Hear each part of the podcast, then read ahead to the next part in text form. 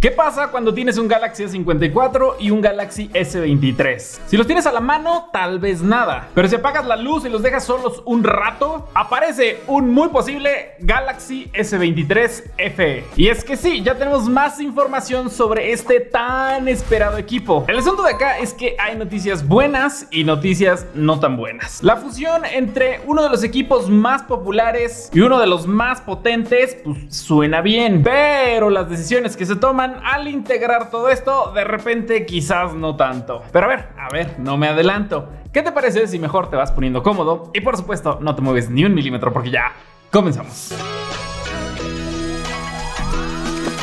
Hola, ¿cómo estás? Si no me conoces, yo soy Carlos Bazán. Qué bueno que estás de regreso por acá. Y si no, te voy platicando que aquí tengo esta sección en el canal que se llama Updates, donde te voy platicando de los lanzamientos y de todas las noticias para que estés perfectamente informado. También te platico de todo esto de manera más extensa en mi podcast, el Bazón Podcast, por si quieres escuchar la versión y en todas las plataformas para que me escuches camino a donde estés. Links en la descripción y es que lo promociono porque, pues, si no, ¿quién, verdad? Bueno, como sea, ya tenemos más información de este equipo S23FE, el S20FE fue un gran equipo, sobre todo cuando modificaron su procesador del Exynos al Snapdragon. Se hizo súper popular, de los mejores equipos a recomendar en su momento y luego sacaron la versión del S21FE, que también la verdad es que estaba muy bonito, cumplía con todo lo que prometía, pero en su lanzamiento también le dejaron el Exynos y ya sabemos, digo, no es que nos caiga mal, pero es que son hechos que el rendimiento de los procesadores de la casa propietarios de Samsung es mucho mejor a sus mismos equipos pero con variante del procesador de Qualcomm. Lo raro es que no sé por qué siguen queriendo utilizar los procesadores de ellos mismos cuando saben el resultado. Y es que, a ver, no me quiero adelantar porque ya tenemos información sobre una certificación que está recibiendo este dispositivo. Y es que hay un organismo regulador chino que, bueno, se llama TENA con doble A, que certifica los dispositivos móviles para su uso y comercialización. El asunto de acá es que cuando pasa por esa certificación ya está muy próximo a lanzarse, así que deja de ser un rumor y más bien se convierte en una filtración. Y es que el famosísimo, famosísimo filtrador Evan Blass, que se dedica pues a sacar los dispositivos mucho antes, obviamente también los iPhones, ya nos dejó inclusive un GIF con el diseño final de este dispositivo que parece tal cual la fusión entre un S23 y un Galaxy A54. O sea, haz de cuenta que es este equipo eh, del mismo tamaño, con los mismos materiales, pero con un frame de aluminio o metal. Y esa sería la diferencia con respecto a las otras versiones del S23.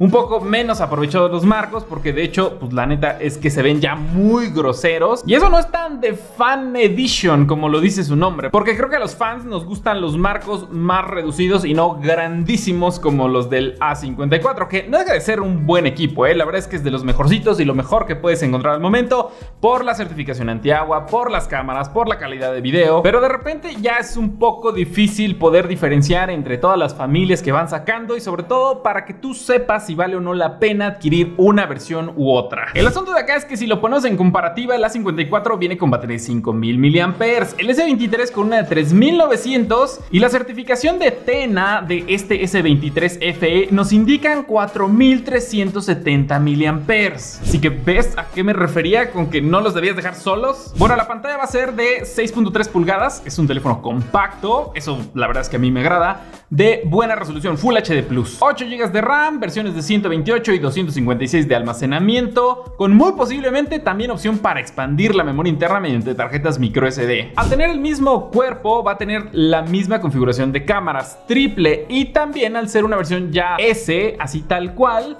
pues también cuenta con un aumento óptico de al parecer 3x. O sea, sí va a tener normal, angular y por supuesto el aumento óptico. La cámara frontal 10 megapíxeles con tecnología dual pixel. No habla de carga rápida, pero yo creo que se va a mantener en 25 watts para que si quieres los 45 saltes a la versión S pura. Y si no quieres telefoto, pues te quedes en el A54 que también es mucho más barato. El asunto de acá es que al parecer otra vez Samsung va a abandonar los procesadores de Qualcomm precisamente los Snapdragon de nueva generación, para poder utilizar sus propios procesadores. Yo preferiría que le pusieran un Snapdragon 7 Plus de segunda generación a utilizar un Exynos. Y sí, los van mejorando conforme pasa el tiempo, pero al principio se calientan, se drena muy rápido la batería, el rendimiento también es menor. De verdad que no entiendo cuál es el objetivo de seguir utilizando sus procesadores si no los terminan de optimizar. Lo cual es raro porque se supone que tendría que funcionar mucho mejor, como lo hace Apple con sus dispositivos. Hacen su hardware,